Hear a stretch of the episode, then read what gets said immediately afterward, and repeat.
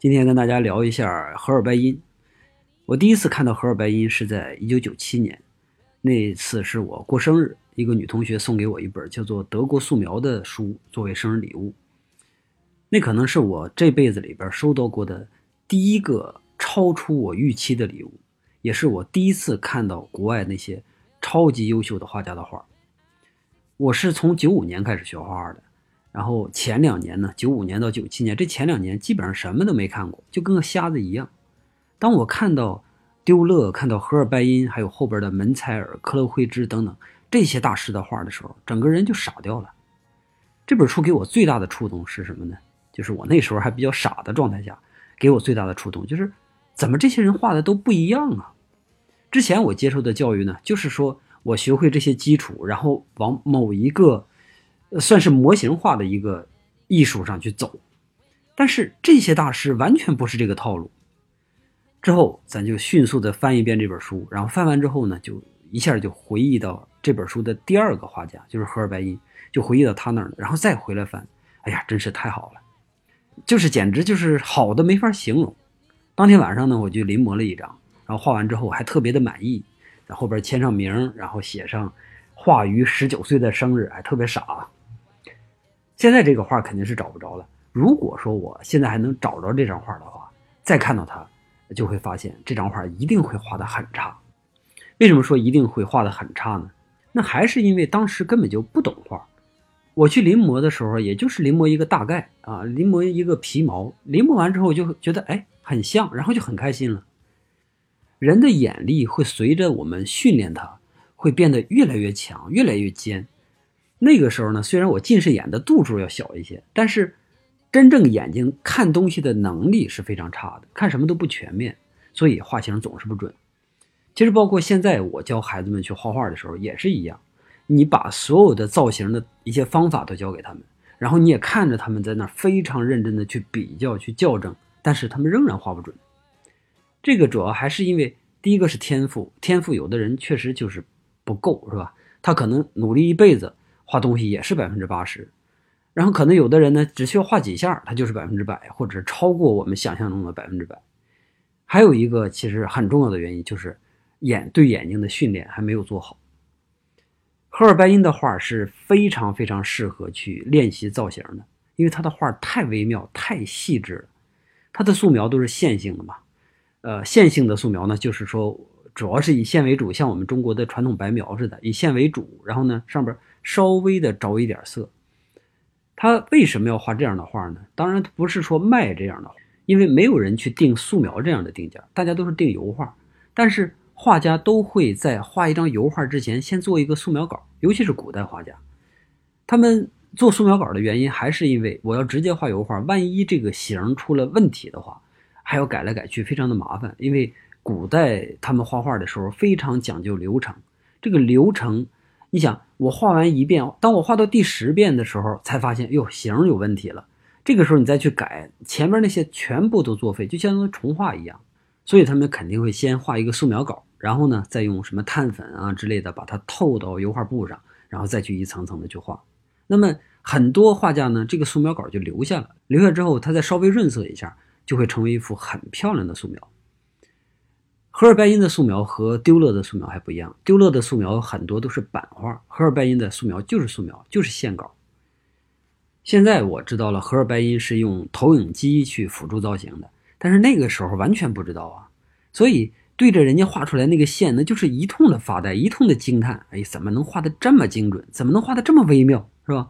真的就是那样，因为你从来没有见过一条线上能有这么漂亮的变化。就是看荷尔拜因的画才能看得出来，然后呃，从他那个画那儿，我就开始感觉哦，原来人物的哪怕是鼻孔长得都不一样，每个人的鼻孔有大的，有小的，有方的，有圆的，是吧？有的是三个转折，有的是四个转折，完全不一样。眼睛也不是我想象中的，就是一条非常顺滑的弧线，是吧？它里边也有好几个变化在那跟着。然后他画的非常好的一个地方是嘴唇，嘴唇。就是唇缝啊，两个嘴唇之间那个唇缝，那个唇缝画的真好。人的唇缝里边原来有这么多的转折。我在看他的画之前，从来没有意识到过人的唇缝之间是有这么多转折的。老师告诉我，人的唇缝是一个 M 型，我就认为人的唇缝是一个 M 型。这个 M 里边还有更多的变化，我没看过。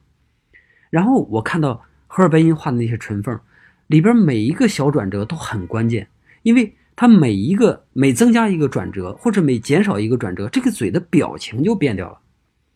也就是说，每一个微妙的转折都在触发着一种完全不同的情绪。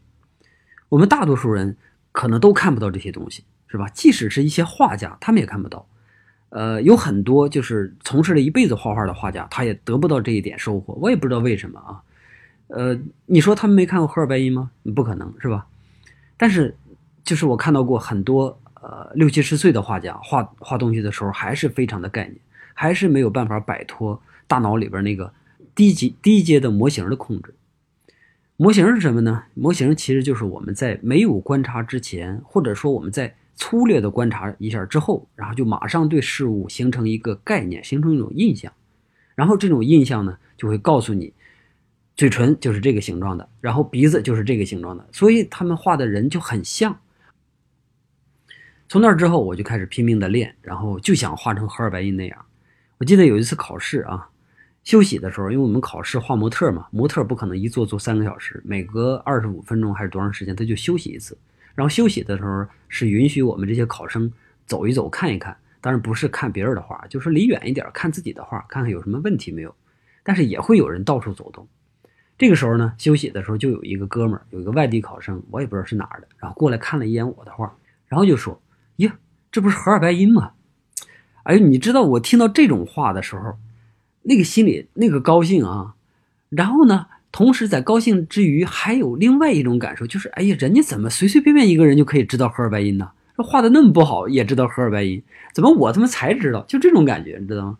是一个很别扭、很呃非常糟糕的一种感受啊，又糟糕，然后还伴随着快乐。荷尔白因还有一个吸引我的点呢，就是他笔下的人物，尤其是对年轻的我超具吸引力。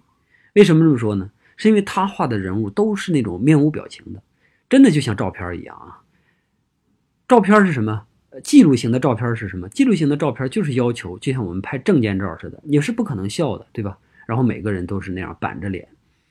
荷尔拜因画的这些人物全都是这种记录性的，或者类似于证件照似的这这样的东西，所以他画的这个这个人物就是不可能出现微笑啊或者什么之类的表情，不可能出现。但是这个呢，又恰恰的去符合了，呃，荷尔白因那股忧郁的气质。我们看他画，无论是谁，无论这个人是什么样的地位，他有着多大的财富，好像他的眼神里边透露出来全是那种哀伤，全是那种看透残酷的那种幽怨啊，冷漠，是吧？这也是对一个正处于青春期的一个男孩非常非常具有吸引力的点。还有一个呢，就是荷尔拜因，他会给他的肖像上画上一些很浅的颜色。刚才我提到了，是吧？但是他画的这个浅颜色可不是简单的颜色，浅是浅，但里边表达的那个变化却是非常非常丰富的。我们看他的画的时候，就会感觉到他画的颜色就有点像音乐的音符。我们知道钢琴有八十八个键，是吧？用这八十八个键呢，然后我们可以弹出非常。丰富的、饱满的，然后富有变化的音乐来。但是如果让你强行的啊，只能用钢琴里边某七个键去演奏音乐，那你所演奏的音乐一定会受到极大的控制，是吧？我们可以把钢琴想象到，从左一是纯黑，从右一是纯白，那么从纯黑到纯白之间就产生了八十八个色阶，是吧？那么如果我把最黑的地方画成画成呃左一。然后把最亮的地方留成右一，这样呢，我就可以在这八十八个色阶里边去变化。那我的画就相当于是有了八十八种自由嘛。但是如果我把它缩成七个键，也就是说，我的最深是一种浅灰，我的最浅是一种更浅的灰。那么在这样一个更小的范围内去做这种色彩变化的话，那是非常非常难的，对不对？赫尔白因就是这样，他强行的给自己缩成了七个键，但是。他通过自己演奏的，就是弹钢琴那个手指头的力度的大小，完全把一个七个键的音乐给玩明白了，弹的就跟八十八个键的音乐一模一样的丰富。所以这是荷尔拜因另外一个神奇的地方。这就是我为什么会轻而易举的喜欢上荷尔拜因。这本书后边还有好几个人嘛，门采尔、克勒惠芝。克勒惠芝是鲁迅先生最喜欢的。荷尔拜因的画和他们比起来，就像一个高帅富，然后举手投足都透着那种优雅。门采尔呢，像一个浪荡哥，像在大街上玩的，然后贼潇洒。克勒惠芝呢，就像一个智者或者是大贤。这里边只有第一个画家就是丢勒，他比较难定义，所以我们在看这些画的时候呢，就很难一瞬间去爱上丢勒。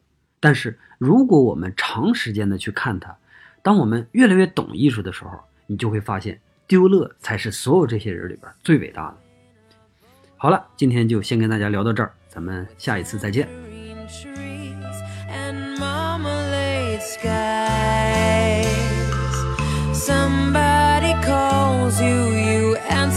quite slowly. A girl with kaleidoscope eyes.